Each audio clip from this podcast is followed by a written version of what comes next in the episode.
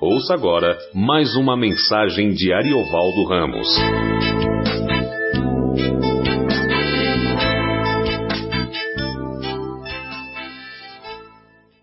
Boa noite, graça e paz. Amém. É, João capítulo 5, a partir do verso 1.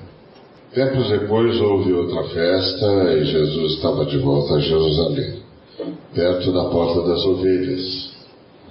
Havia um tanque chamado Betesda em aramaico, com cinco pavilhões.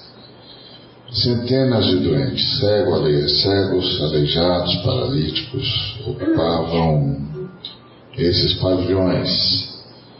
Um homem válido estava ali havia 38 anos, quando viu estendido ao lado do tanque. Sabendo por quanto tempo ele estava lá, Jesus lhe disse: Você quer ficar bom? O homem respondeu: Senhor, quando a água é agitada, não tenho que me pôr no tanque. Tento chegar, mas sempre alguém chega antes.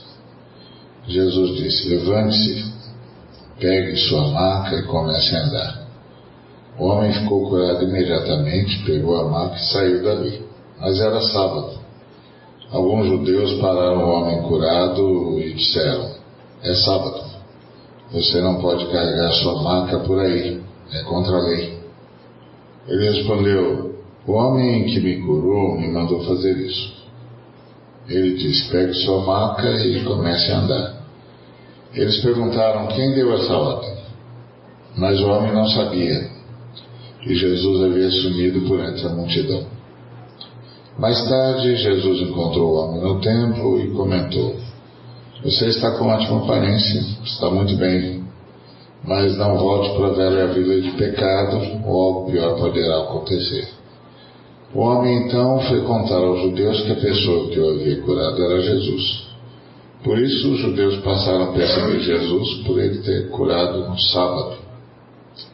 Jesus defendeu-se: Meu pai trabalha o tempo todo, mesmo no sábado, e eu também. A resposta irritou os judeus, que agora queriam não apenas denunciá-lo, queriam matá-lo. Ele não estava apenas quebrando o sábado, mas estava dizendo que Deus era seu pai, pondo-se no nível do próprio Deus. Obrigado, Senhor, por tua palavra e obrigado porque ela cumpre o seu papel sempre. Em nome de Jesus, rogamos que ela venha e nos transforme segundo a tua vontade e que nos leve a glorificar-te. Em nome de Cristo Jesus. Amém. Esse texto é impressionante sobre vários aspectos. É, bom, Jesus estava em Jerusalém, era outra festa, a adoração, a vida de fé de Israel era marcada por muitas festas. Festa dos tabernáculos, festa da colheita, festa é, do, do perdão, tinha muitas festas. É, e, e, eles estavam sempre, portanto, é, celebrando Deus, que é o grande, é a grande primeira missão da igreja, cultuar a Deus. É, os judeus sabiam disso, que a primeira missão do povo de Deus é cultuar Deus. Nós somos sacerdotes de Deus e nós cultuamos Deus em nome de toda a criação. Todas as vezes que nós nos reunimos, é, nós estamos em nome de toda a criação, prestando à Trindade o culto que lhe é devido. É, pelo menos deveria ser assim. E, e os judeus sabiam disso que é a nossa primeira missão prestar a Deus culto. É, o culto é necessariamente um lugar, um momento de gratidão e de exaltação da Trindade. É, E ele, e ele tem como motivação não só a, a natureza da Trindade, mas tem também o fato de que conversão é, é voltado do estado de rebelião para o estado de adoração.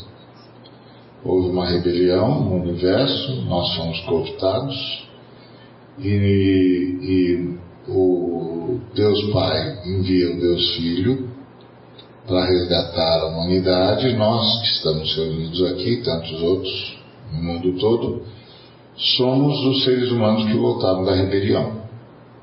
Nosso primeiro, nossa primeira missão é prestar o culto que é devido à Trindade. Então o povo de Israel tinha isso muito claro. Ah, então eles tinham sempre festas de celebração de Deus, de, de, de gratidão e de exaltação da Trindade. Aí Jesus estava lá. Jesus era um judeu na, na excelência do termo. Cumpria a lei, não faltava as reuniões da sinagoga, participava de todos os de toda a liturgia judaica. Ele era um judeu por excelência. Ele cumpria a lei e, e estava o tempo todo ah, participando do grande privilégio que Israel tinha, que era o de poder chegar na presença de Deus por meio do sumo sacerdote. Bom, uh, ele está ali perto do, do, templo e lá tem uma porta, chamada Porta das Ovelhas, e havia esse tanto Bethesda, que quer dizer lugar de misericórdia. E era um espaço razoavelmente grande, capaz de abrigar centenas de pessoas. E, e centenas de doentes estavam lá, porque eles acreditavam que de quando em quando um anjo vinha e movia a água da cisterna, do tanque, e quem, quem entrasse no tanque, o primeiro que entrasse no tanque, tão logo fosse movida a água, era curado. Então centenas de pessoas estavam lá. Era um lugar terrível. Era um lugar angustiante. Era um lugar, um lugar de competição. Todos eram adversários de todos. Porque só um podia ser curado. Então a cura era sempre ah, do que fosse mais rápido. Então você pode imaginar o nível de tensão, o nível de competição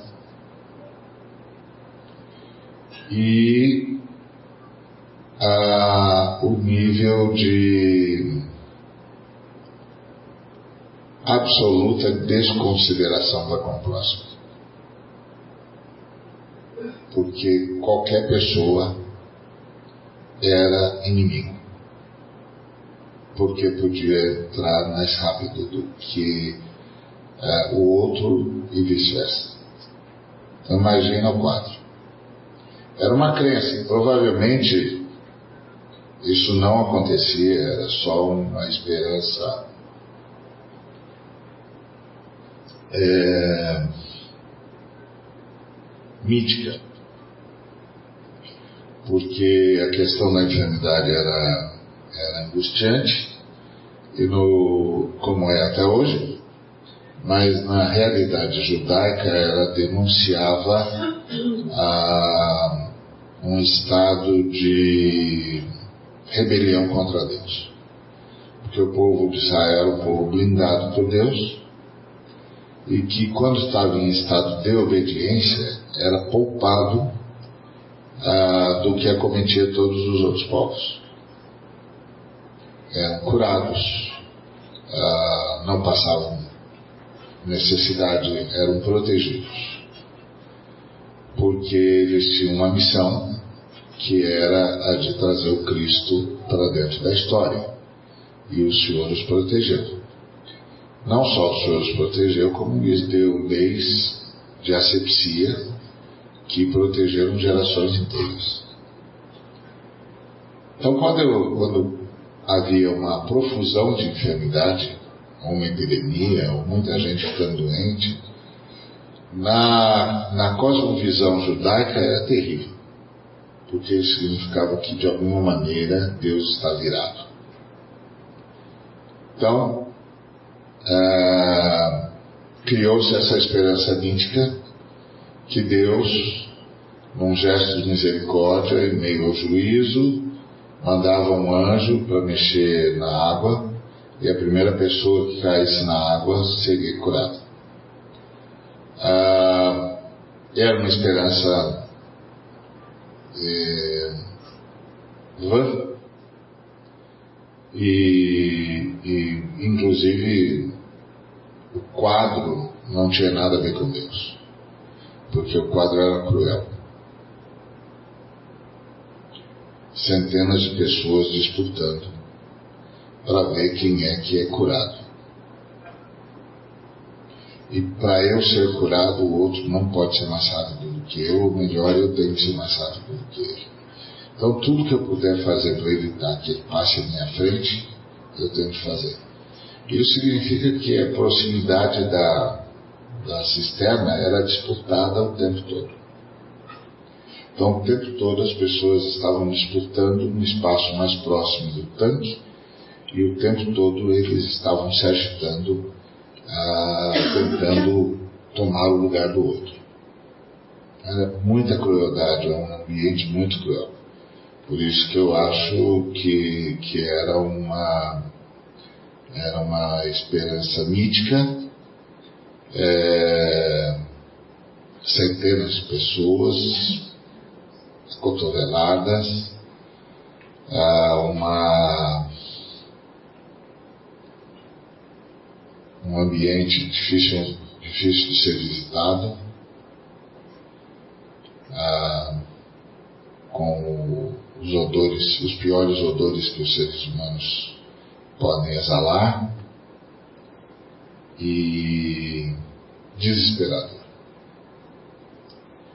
Isso que eu entendo que há uma esperança mítica, que não era algo provocado por Deus, mas é dessas coisas que nós usamos numa fé não calçada e não calcada nas Escrituras, é, que provoca um auto-engano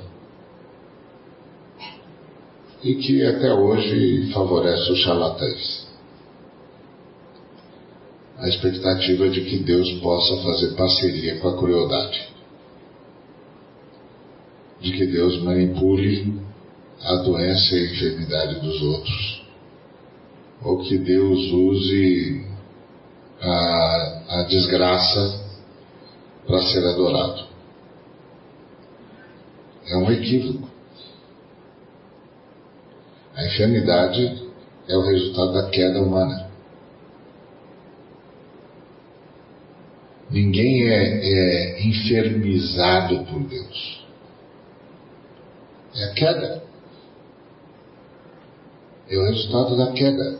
Rompemos com Deus nos tornamos mortais, ficamos doentes, a terra se tornou perigosa, de amiga se tornou adversária, produz cabos e abrolhos, cria ambientes que, que permitem a cultura de, de, de organismos e micro-organismos que não são fatais, porque nós caímos e a terra foi amaldiçoada por nós.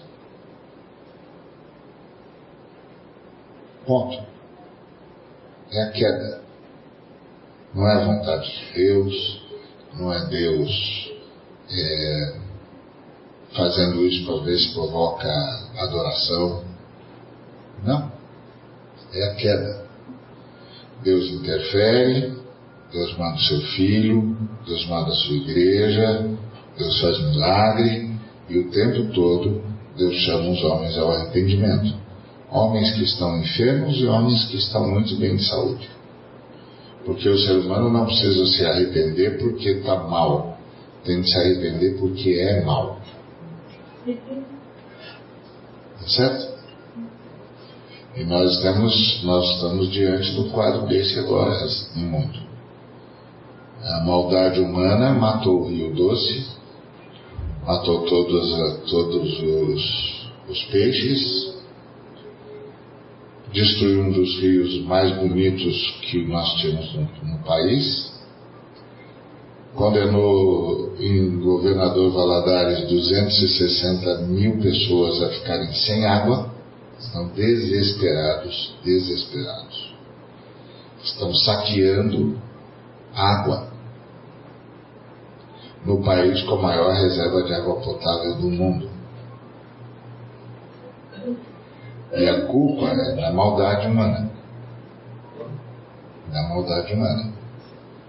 O país perdeu o controle sobre mineração. A mineração se tornou mercado, passou a ser de propriedade privada e passou a ser marcada pela, pela, pelo desejo de lucro. E o resultado é isso e muito mais. Vai acontecer muito mais. Porque já se acharam mais barragens que estão próximas a estourar. Porque antes a gente tinha controle sobre a mineração. A, a, a grande mineradora era do Estado, então tinha de ter um, quê social é, na sua atuação. Agora não tem mais. Além disso, a lei da mineração no Brasil é, foi é, afrouxada quando a gente decidiu vender todas as mineradoras. Então, os royalties são ridículos e o imposto é mais ridículo ainda. E aí os camaradas não se dão, não se dão ao trabalho, já que ganham tudo que podem, o que querem, não se dá um trabalho de minimamente garantir a vida dos outros e a vida do planeta. Isso é maldade.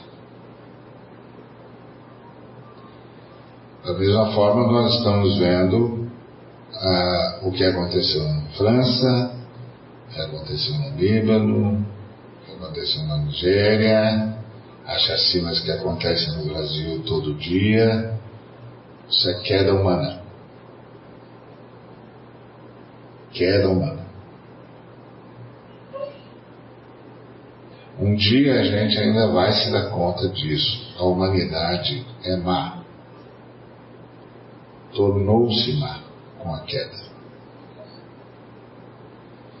E Deus está tentando, fazendo de tudo para nos salvar. Ele vai salvar a humanidade mas ele faz de tudo para nos salvar no dia a dia. Mas a gente tinha de minimamente prestar atenção na sua palavra. Minimamente prestar atenção nele. Então, estamos diante da maldade. Por isso que eu acho que o Bethesda é um, uma esperança mítica, porque as pessoas sabem que estão, que estão como estão, porque a maldade tomou conta do coração deles. Está na própria fala de Jesus para o homem paralítico. Você está bem. Não volta à sua vida de pecado. Não volte à sua vida de pecado. Você está bem.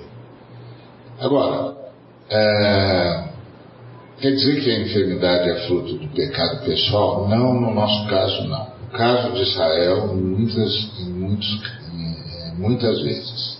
Porque, como eu disse, Israel está num ambiente especial, foi blindado por Deus para trazer o Cristo à terra. Todas as vezes que Israel desobedecia a Deus, eles sofriam as consequências da ruptura com Deus porque Israel era uma terra que mana leite e mel. Mas Israel era uma terra que manava leite e mel por milagre. quem conhece Israel sabe que aquilo lá é um monte de pedras. A única maneira daquela terra manar leite e mel era uma intervenção miraculosa de Deus. Então Deus levou o, seu, o povo de Israel para uma terra onde o povo de Israel tinha de se manter independente, em total dependência dele, porque Deus precisava preservar Israel da maldade dos povos à sua volta, porque Israel tinha uma missão, e a missão de Israel era trazer Cristo para a terra. Então eles não podiam se contaminar a ponto de não poderem mais cumprir sua missão. E por isso eles viviam numa terra onde a dependência de Deus era determinante. Provocar Deus era imediatamente entrar em juízo, porque precisavam voltar arrependidos para que a humanidade não corresse risco de sobrevivência, porque se o Cristo não viesse, a humanidade não teria chance. A única chance da humanidade é se o Cristo viesse para dentro da história humana. E o povo de Israel foi formado para isso. Por isso as leis de Israel eram duras, por isso Deus era duro com os povos circunstantes a Israel, porque o que estava em jogo era a sobrevivência da humanidade. Certo? Então, quando você lê sobre Israel, você tem de separar. E se você não separar, você entra em parafuso porque não vai entender a Bíblia. E é por causa disso que os charlatães pintam e bordam nas, costas do povo. Porque pega os textos do Antigo Testamento, não explica onde os textos do Novo Testamento se aplicam e aí começam a lançar medo no povo. E aí, meu amigo, movidos pelo medo, nós fazemos qualquer coisa. Qualquer coisa. E basta que um pregador consiga instigar no ser humano uma pergunta, que é: e se for Deus de verdade? Pronto. Ninguém quer se ver, quer se achar lutando contra Deus. Ninguém. Então, para não ser punido por Deus, o sujeito está disposto a fazer o que o pregador quiser que faça. Agora, o problema todo não é esse. O problema todo é que as pessoas querem uma relação com Deus onde elas possam pagar. Para não precisar dever obediência a Deus. Então, é a junção de dois malandros. O malandro que quer se enriquecer às custas do medo humano e o humano que se engana dizendo Deus tem de fazer o que eu estou pagando. E fica irritado se Deus não faz. Porque afinal de contas ele está fazendo a parte dele. Está orando, está contribuindo, não falta nas reuniões, etc. E aí, de uma pessoa como essa, um falso pregador arranca até a alma dele. Porque ele quer ter um Deus que deva para ele. Esse é o ponto. Me lembro de uma senhora que, lá do Rio de Janeiro, que uma vez disse para mim que Deus ainda estava devendo para ela 14 mil reais. Eu disse, minha senhora, então vamos acioná-lo na justiça agora. Porque se fosse o Zezinho da esquina, tudo bem, mas Deus Todo-Poderoso dever 14 mil reais? Isso é uma coisa absurda, senhor. Vamos botar esse Deus na cadeia já. Aí ela disse, que é isso, pastor? O senhor está levando na brincadeira? Eu falei, a senhora queria que eu levasse como? A senhora queria que eu levasse a sério o que a senhora está dizendo?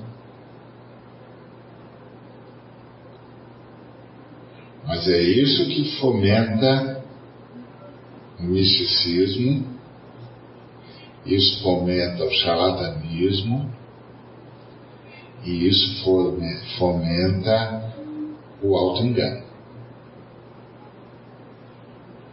Como é o caso aqui que a gente está tá descrevendo, que o texto está descrevendo. É um caso de auto-engano. E é um desespero de um outro lado, porque afinal de contas, as pessoas estão doentes mesmo e estão desesperadas. E estão numa situação terrível, porque não só eles estão desesperados, como o povo de Israel está sem liderança. O sumo sacerdote é um engodo. Caifás é genro de Anás, o sexto sumo sacerdote imposto pelos romanos, que nem devia ser sumo sacerdote de direito e nem conseguia ser de fato, porque não tinha liderança espiritual nenhuma. Deus estava no deserto. Por isso que João Batista, quando começa a pregar, ele diz: Eu sou a voz daquele que clama no deserto. Quem está clamando no deserto? Deus. Por quê? Porque os romanos tomaram conta do templo e Deus foi embora para o deserto. Porque os romanos descobriram que o povo judeu só obedecia o sumo sacerdote, então eles decidiram que eles poriam o sumo sacerdote. Aí fizeram um acordo com Anás, que era levita, mas não podia ser sumo sacerdote, porque para ser sumo sacerdote tinha de ser da família de Arão, ele não era, mas ele era levita, ele era da tribo de Levi. E aí fizeram um acordo com ele, ele foi o primeiro sumo sacerdote, foi sumo sacerdote por 15 anos. Depois foi deposto por, por é, Valério Crato, um general romano, e aí ele tinha cinco filhos, e cada um dos cinco filhos foi sumo sacerdote por um tempo. E depois, quando ele não tinha mais nenhum filho, ele tinha um genro, Caifás. Portanto, já fazia anos que o povo de Israel estava sem liderança espiritual.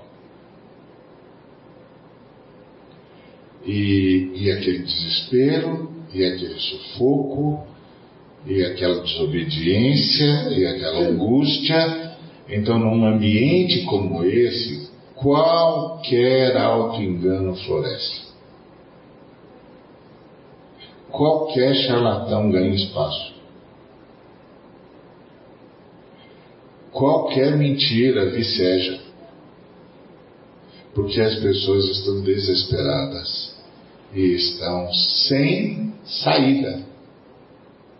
Porque a saída seria através dos seus líderes espirituais. Mas os seus líderes espirituais, ah, naquele caso, não valem o que comem. Não valem o que comem. Então você tinha família sacerdotal bilionária. Bilionária eles que estavam por detrás daqueles negócios no, no ato dos gentios que Jesus, cuja bancada Jesus, Jesus, cujas bancadas Jesus derrubou. Então, quando falta liderança espiritual, quando você não tem mais homens de Deus, mulheres de Deus no meio do povo, o povo se perde. E aquele povo estava perdido. E aí uma série de angústias começaram a ser geradas em busca de uma esperança que não se encontrava mais no templo de Israel. que não se encontrava mais nos sacerdotes, que não se encontrava mais nos mestres da lei. Por isso Jesus era tão duro com os fariseus e com os sacerdotes. Pelo que eles estavam falando, fazendo com o povo. Então,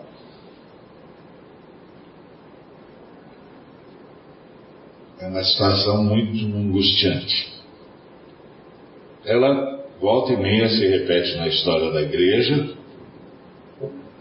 volta e meia você tem gente se locupletando as custas da fé, volta e meia você tem gente enganando o povo, mas volta e meia você também tem povo querendo ser enganado. Porque não quer ser salvo, quer ser abençoado, não quer ser salvo. quer ser curado, não quer ser salvo.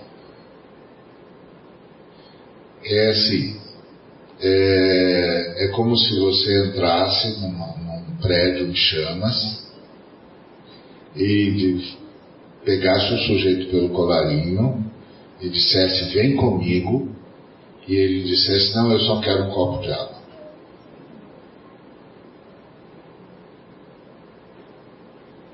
E você diz, você não tem noção do que está acontecendo?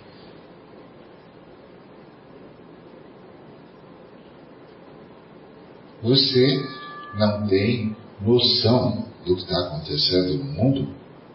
Do que está acontecendo com a sua alma? Do que está acontecendo com o espírito humano? Você não tem noção? Quer dizer que no meio desse incêndio, você quer um copo de água?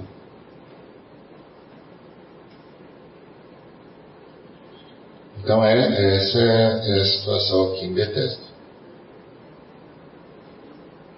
E isso é um problema humano, não é só, não é só deles. Não. Nós também vivemos de auto-engano em auto-engano. E nós também somos pessoas em meio a um incêndio pedindo por um copo de água.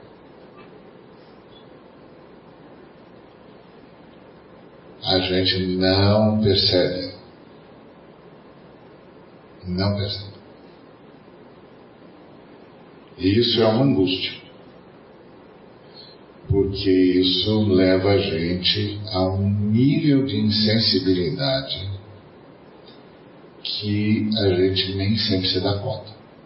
O maior exemplo é desse homem aqui. Esse homem está lá há 38 anos. Aí Jesus chega e vê que ele é o único que não está competindo. E aí Jesus pergunta para ele se ele não quer ser curado. Parece ser uma pergunta dar em cabeça. Mas é, não é. Porque Jesus vê que ele está fora da lógica, ele desistiu. E ele explica. Eu desisti porque não tem ninguém que me jogue no, no tanque. E todo mundo é mais rápido do que eu. Então imagina quanta gente rastejando tanque.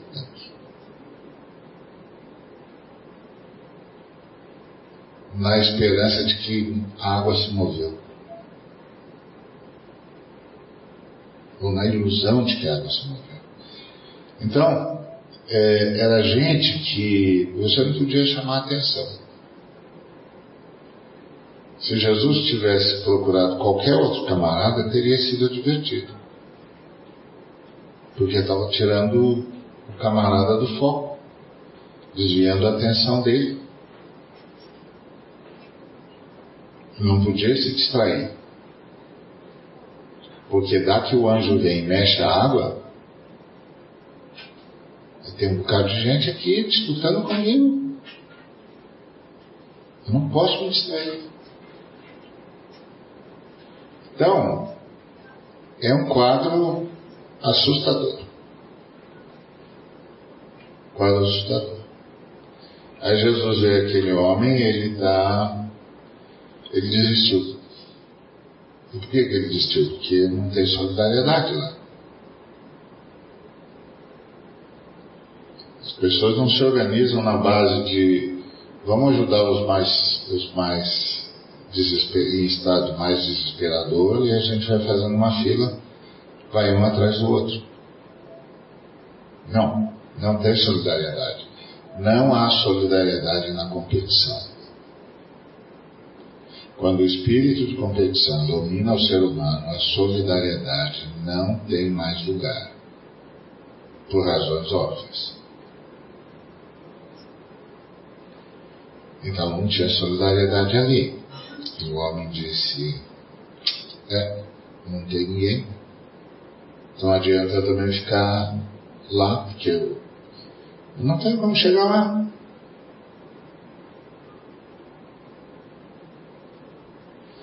Aí Jesus disse: Levanta, toma o seu leite e anda. É...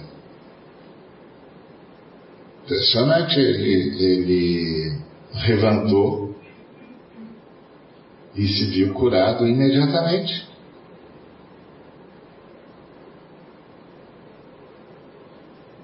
Ele se viu curado imediatamente. E imediatamente foi acometido do pecado que acusava os demais. Ele também não foi solidário.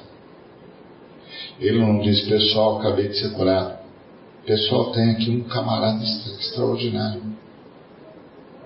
Ele pode curar todo mundo. Não.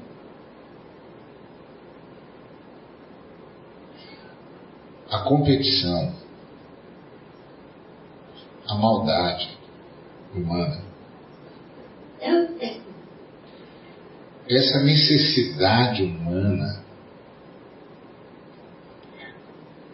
que faz a gente, essa pretensa necessidade humana, que faz a gente ficar tão cego que a gente não vê o incêndio e continua pedindo por copo d'água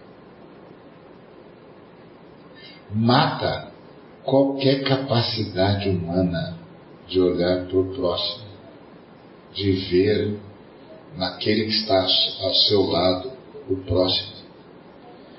O sujeito passa a se concentrar única e exclusivamente em si, passa a uma egolatria, que é a adoração de si mesmo.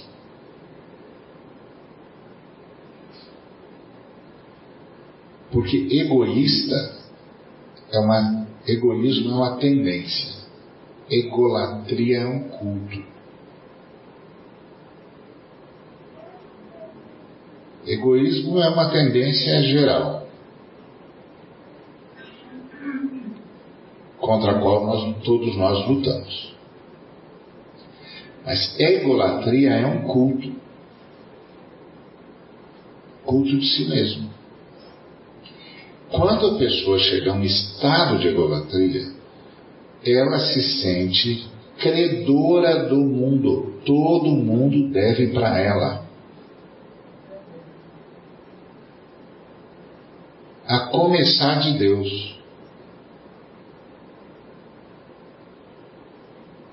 A começar de Deus. Então, não, é uma pessoa impossível de conviver. Não, não dá, porque só tem um jeito de conviver com essa pessoa, se a adorar.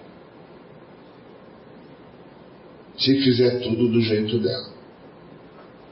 Porque ela se entende credora de todo mundo, inclusive de Deus, até Deus me deve. Isso é egolatria. Isso é um culto. Isso é mais do que o egoísmo. O egoísmo é uma tendência natural no ser humano caído. A egolatria é um culto de si mesmo, um culto a si mesmo. Agora, isso pode se, se abater sobre qualquer ser humano. Não tem a ver com suas posses, não tem a ver com sua cultura, tem a ver com a sua humanidade tem algumas coisas que são comuns a todos os seres humanos indistintamente. independentemente de se ele tem ou não tem, se ele é possuidor ou despossuído. Não importa, porque isso está no âmago da queda humana. No âmago da queda. Então esse homem tinha sido acometido disso. Imagina, ele foi curado.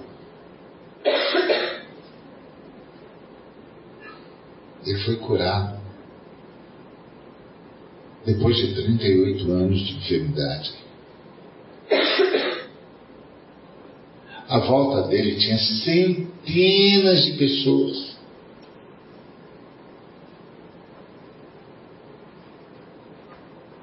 Ele levantou, pegou a maca dele e foi embora.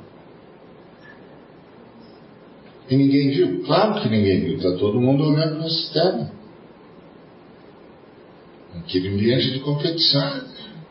No ambiente de competição, vocês não têm tempo para olhar para o lado. Você não está cooperando. Quando a gente coopera, a gente olha para o lado.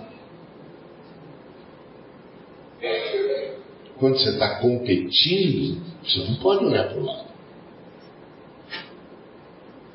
Todos nós é, que gostamos de futebol sabemos distinguir entre um jogador competente, mas competitivo demais, e um jogador competente e cooperativo. O cara que é competente e cooperativo joga para o time.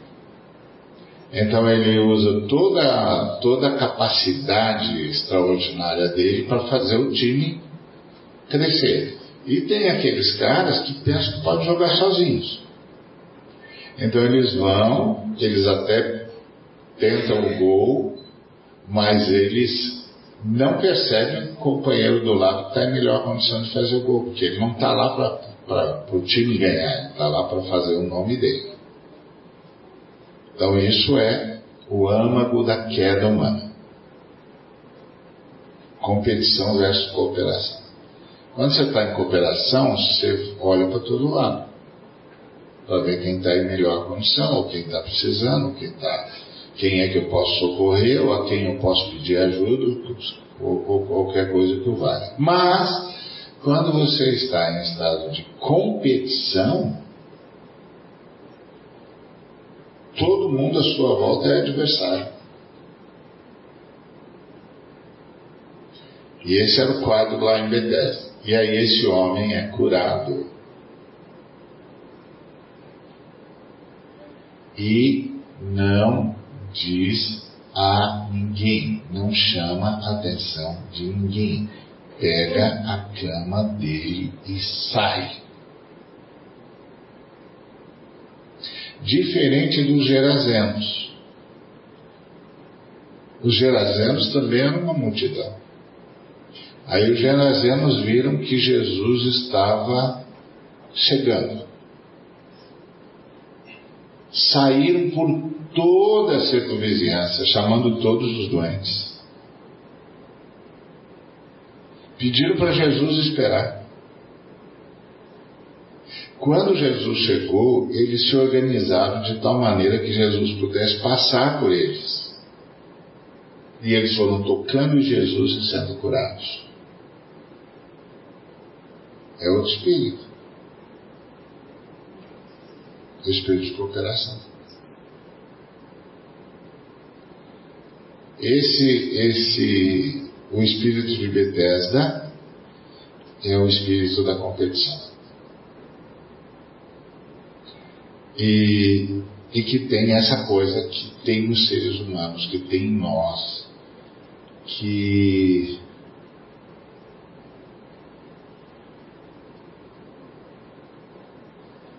a gente é profundamente egoísta.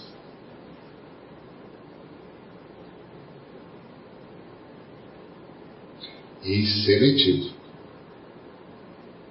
Por exemplo, nós estamos todos consternados com o fato, o mundo está consternado com o fato de que o exército islâmico matou cerca de 140 pessoas na França. Mas eles mataram 147 estudantes universitários no Quênia. E eu não vi a cor da bandeira do Quênia em lugar nenhum.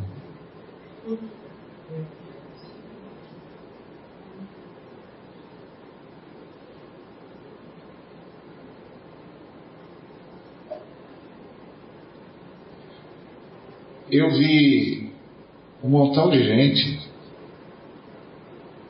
que exercendo o seu direito para derrubar o governo. Mas eu não estou vendo um montão de gente na rua para rever mineração no Brasil. E nós vamos ter mais gente morta, e nós vamos ter mais rios destruídos, e nós vamos ter mais, mais peixes mortos, espécies é, é, é, etiológicas mortas.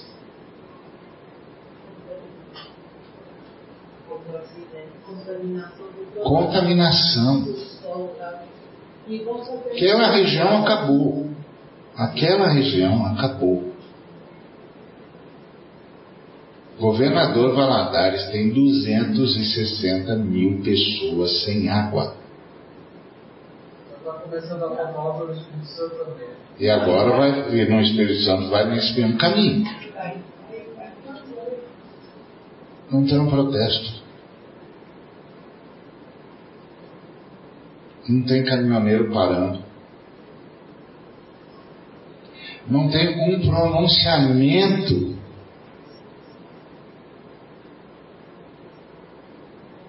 Então o que, é que nós estamos assistindo? Nós estamos assistindo à natureza humana.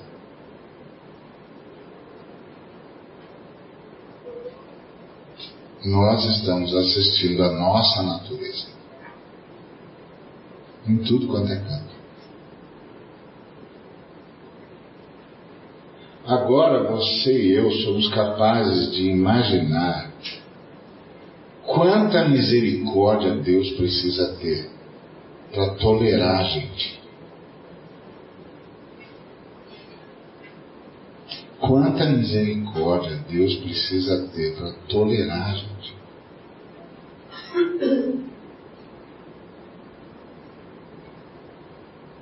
Isso é o que está aqui no tanque de Bethesda. E que esse homem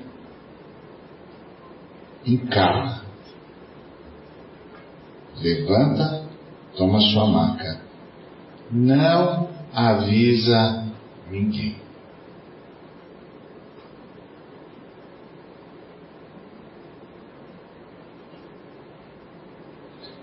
E é interessante porque todo ato de Deus tem como objetivo deflagrar a solidariedade. Quando a solidariedade não é deflagrada pelos seres humanos, isso para Deus.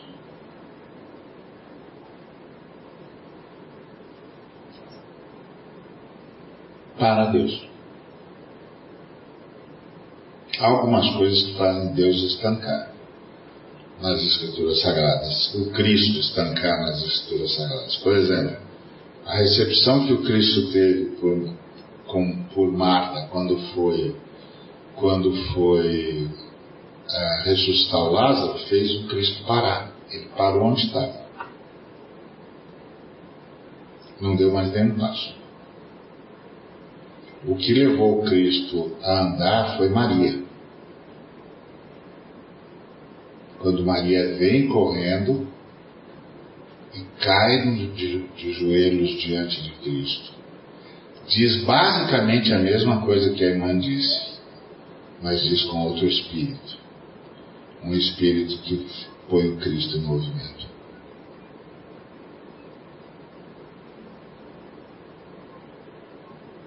Essa cena das duas irmãs é um negócio tão profundo e a gente nem se detém. Por quê? Porque nós nos tornamos esses seres humanos que no meio do incêndio estão preocupados se vão ou não vão tomar um copo d'água. Isso é a queda humana. Então, está aqui. Isso tudo só diz uma coisa: veja como nós precisamos de um Salvador. Veja como nós precisamos um Salvador. Veja como nós precisamos do Salvador.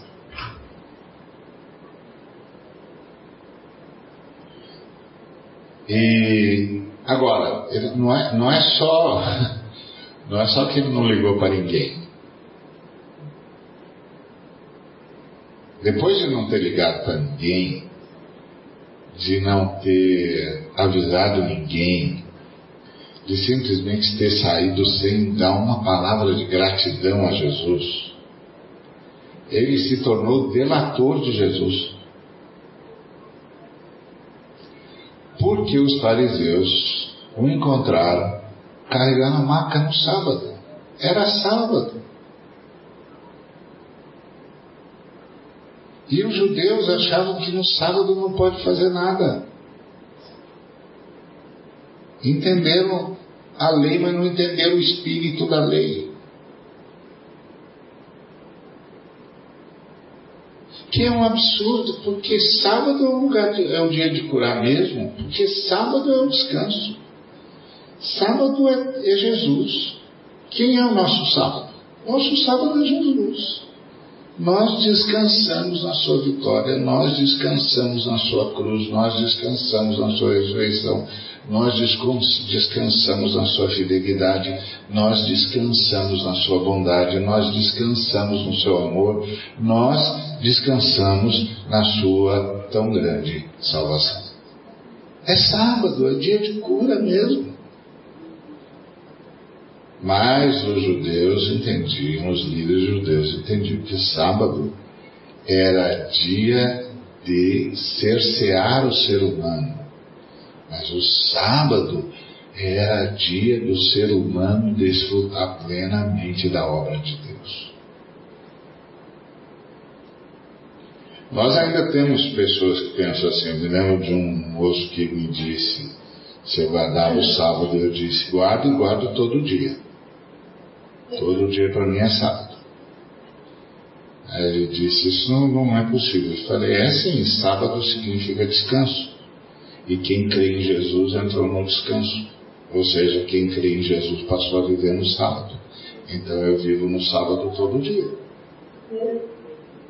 Na segunda, na terça, na quarta, na quinta, na sexta e no sábado também. Ah, sim, e também no domingo.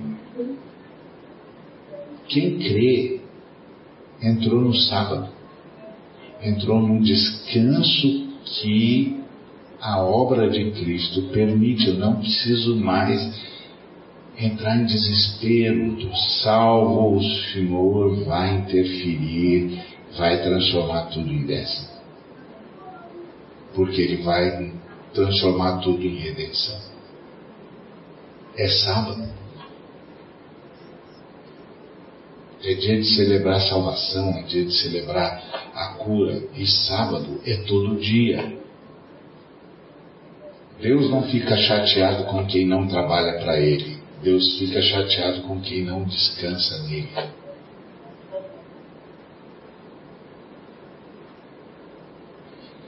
Então, é, esse camarada então não sabia. Ele disse ao homem que me curou me mandou fazer isso pega a sua maca e começa a andar, ele disse. Ele disse, quem deu essa ordem? E o homem não sabia, porque Jesus sumiu por entre a multidão.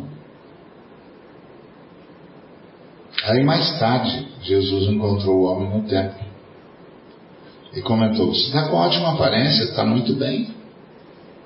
Deve ter dado tempo dele lá, tomar um banho que fazia anos que ele não tomava, trocar de roupa que fazia anos que ele não tocava.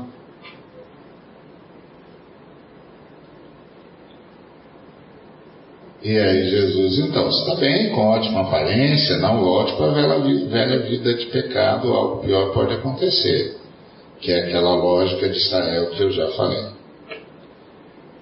O homem, então, foi contar aos judeus que a pessoa que o havia curado era Jesus, ao culpado a ele.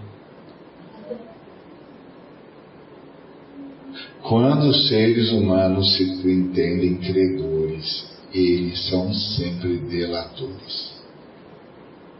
Eles estão sempre buscando um bode expiatório, estão sempre buscando um culpado, estão sempre buscando um, um, um outro responsável.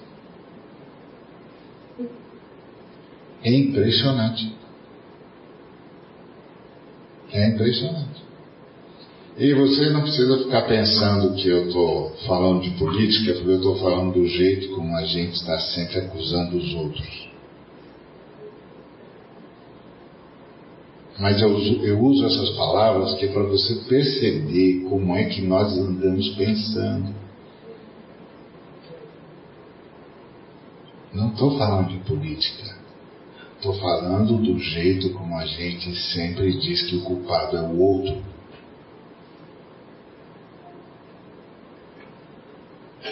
Que o outro é sempre o responsável pelo meu erro.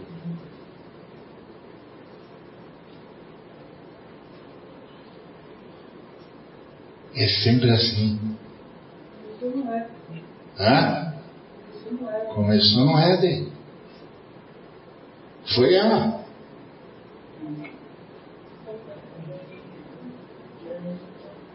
Percebe a angústia que tem aqui nesse texto?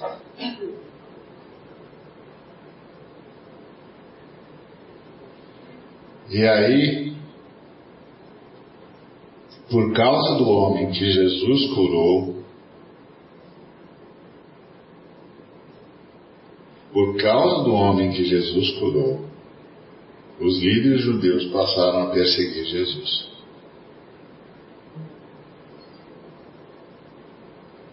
Olha a ironia disso.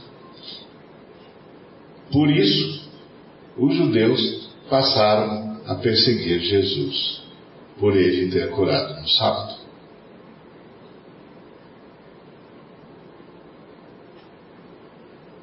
Quem incriminou Jesus? O sujeito nem curou.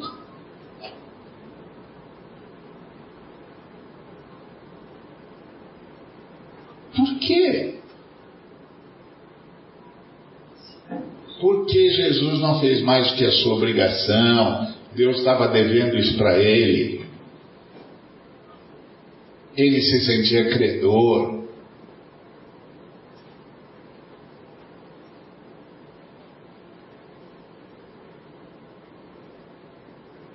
É sim.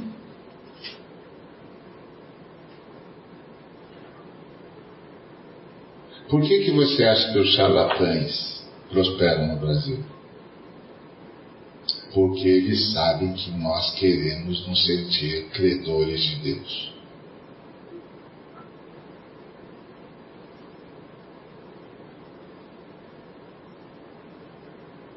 É isso.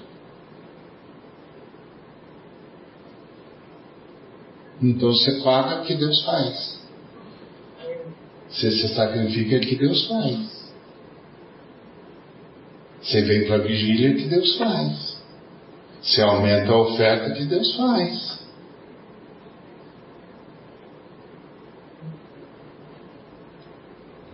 É uma lástima isso. Tudo que Deus faz, faz por causa da sua graça. Graça é a disposição favorável que há na Trindade em relação aos seres humanos, e na verdade em relação à criação através dos seres humanos.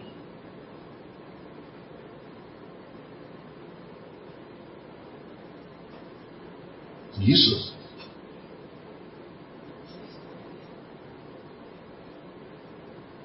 Quando você se acha credor, quando eu me acho credor, a vida de todo mundo que vive comigo vai virar um inferno.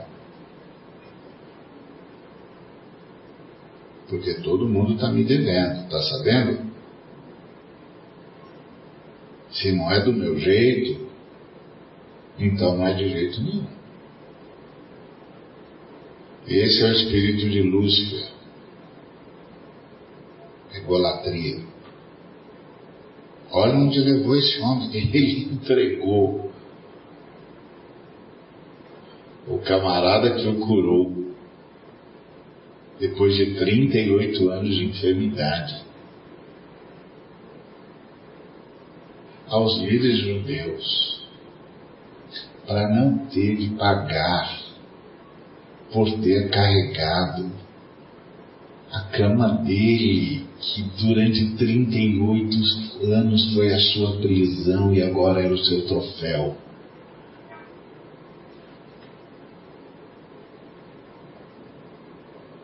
Ele então entregou Jesus. E Jesus passou a ser perseguido pelos caras.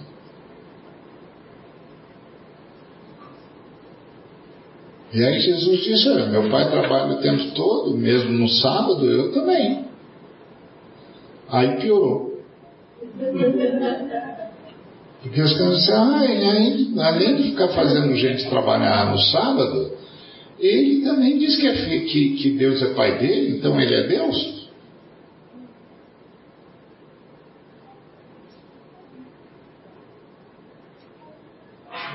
E você pode perceber como a queda humana torna seres humanos, torna-nos absolutamente cegos. Absolutamente cegos.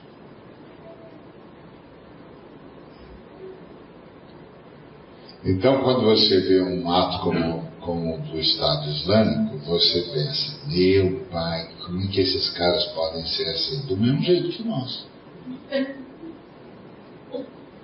Podem ser assim do mesmo jeito que nós. É a mesma cegueira.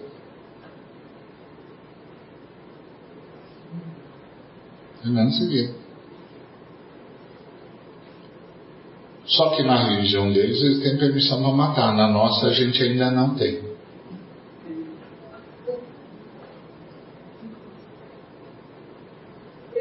Mas eu já vi muito irmão enfurecido. Eu já vi muito irmão enfurecido. Que se tivesse uma arma, teria tirado. E muito irmão com quem você não conseguia conversar. Irmão, calma. Irmão, calma. Esse negócio aí que o irmão está falando não mexe uma vírgula com a nossa salvação. Para com isso. O que, que você vai fazer? O que, que você está fazendo? O que, que isso tem a ver com salvação? de que isso tem a ver com adoração ao Senhor.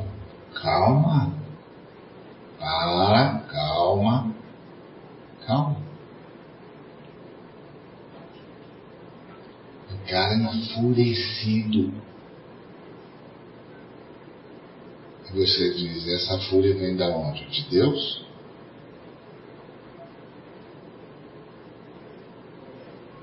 Não.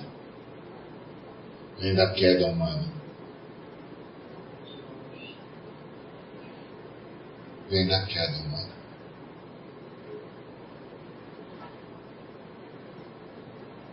Qual é a coisa mais extraordinária aqui?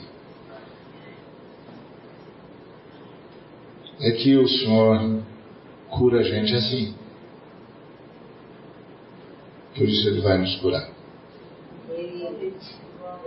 Porque Ele cura a gente assim. Nós somos assim.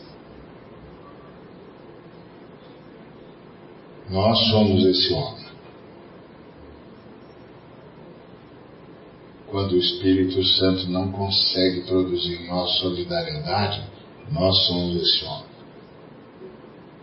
Quando nós resistimos ao chamado do Senhor ao amor, à misericórdia, ao perdão, nós somos esse homem. Quando nós nos julgamos no direito de ficar enfurecidos, Nós somos esse homem. Quando nós achamos que Deus está devendo alguma coisa para a gente, nós somos esse homem.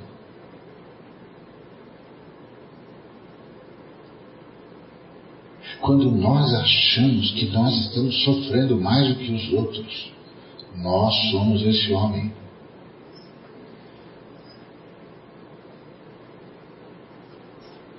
E a coisa extraordinária aqui é que Deus, que Jesus, cura a gente assim como nós.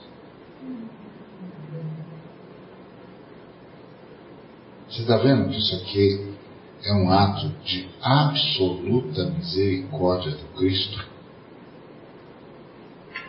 Não, e tem mais. O Cristo não faz revanche. Porque o Cristo podia voltar lá para o camarada e dizer, bonita, né? Quer dizer que você está há 38 anos naquela miséria, preso nesse cátaro. Eu tiro você disso aí. Você não pensa nos, nas pessoas que estão à sua volta. Sai e me vende como inimigo público número um. Então, moço, se prepara para mais um período de 38 anos.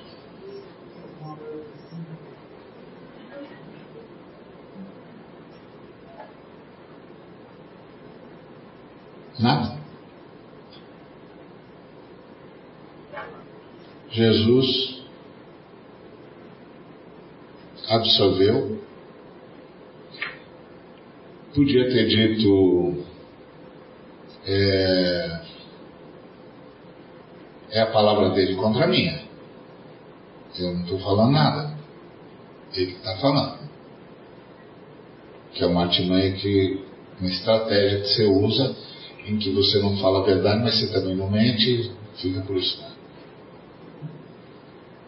Jesus não, Jesus está ah, é, de cara limpa. É, eu mesmo. Curei ele.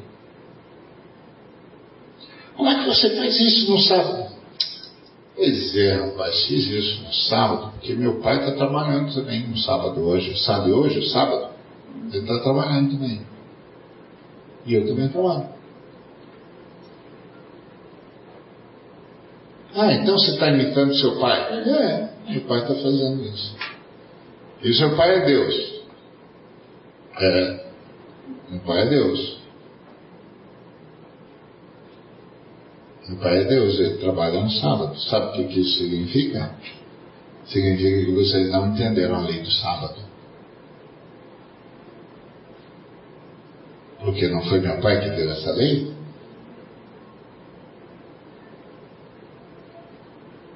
Como é que Deus quebra a sua própria lei?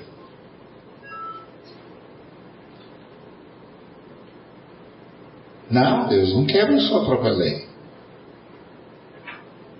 Então o que, que isso significa?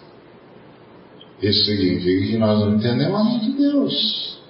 Porque nós não trabalhamos com o espírito da lei. É por isso que a Bíblia diz que a graça e a verdade, o que, que é a verdade? o princípio por detrás da lei.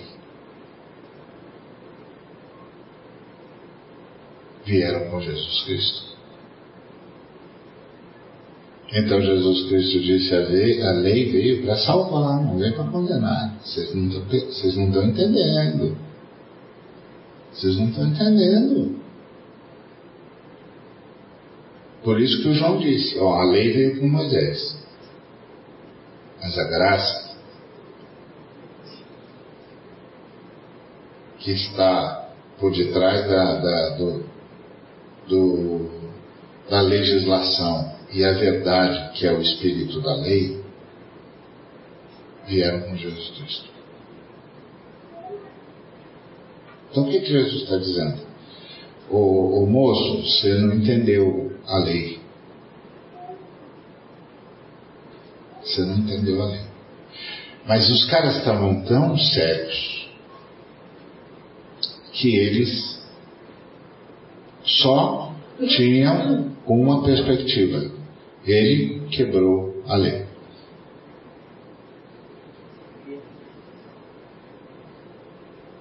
Ele quebrou a lei. Aí quando você lê esse texto, você pensa, ah, mas gente, esse texto está muito cru. Mas o Espírito Santo orientou o nosso irmão apóstolo a escrever isso justamente para jogar isso diante de nós. A crueza desse fato. A crueza da, da, da, da natureza humana. A crueldade que nós carregamos.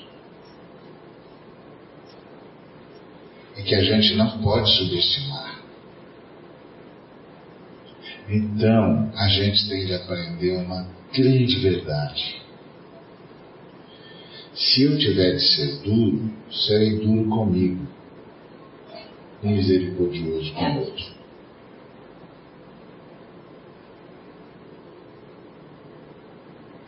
Se eu tiver de ser duro, serei duro comigo e misericordioso com o outro. Porque esse é o espírito da lei.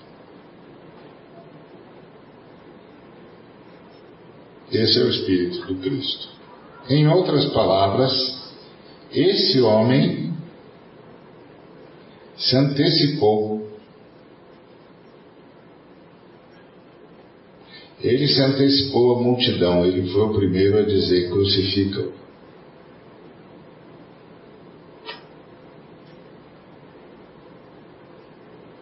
O sujeito curado por Jesus se antecipou à multidão. Era um profeta.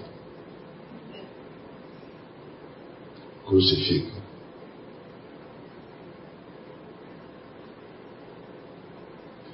Então, amados, é...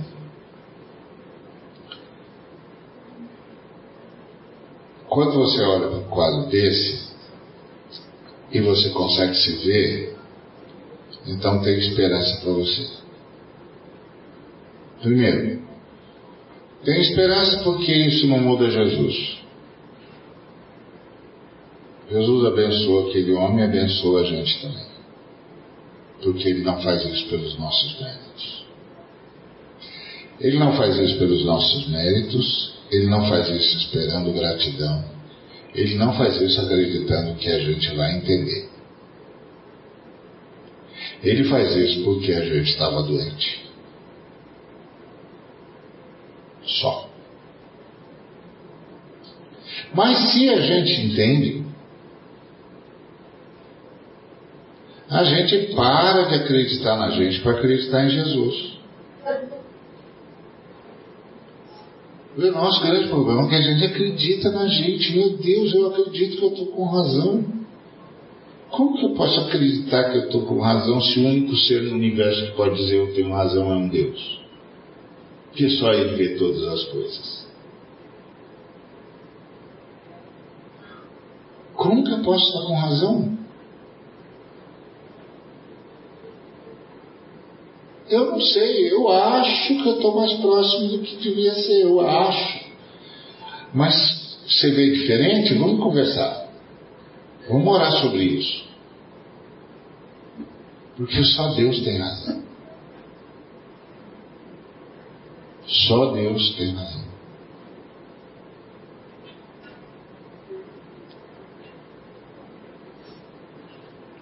Me lembro uma vez estava conversando com um jovem pastor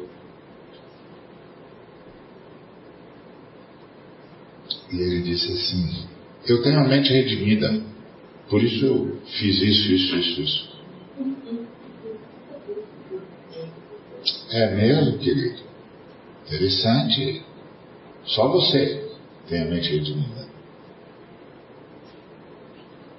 E a, a, a mente redimida é o mesmo que a mente aperfeiçoada? É a mesma coisa?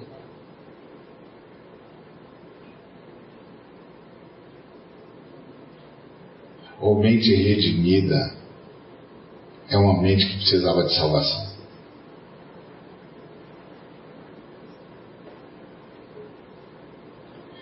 E se precisava de salvação, por que, que agora não precisa mais de orientação? Acho que você e eu precisamos voltar para a Bíblia para ter direito esse negócio de redenção.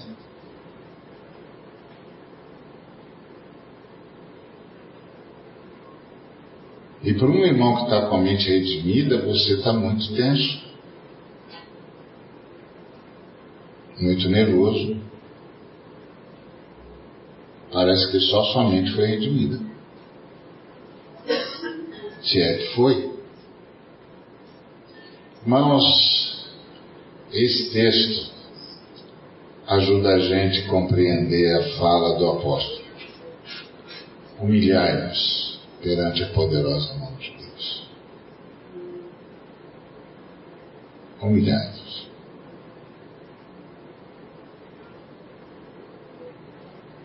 Porque o que tem dentro de nós é muito ruim. Muito ruim. E nós precisamos de um Salvador. E que bom que o Salvador está pronto, inclusive, a ser crucificado por nós.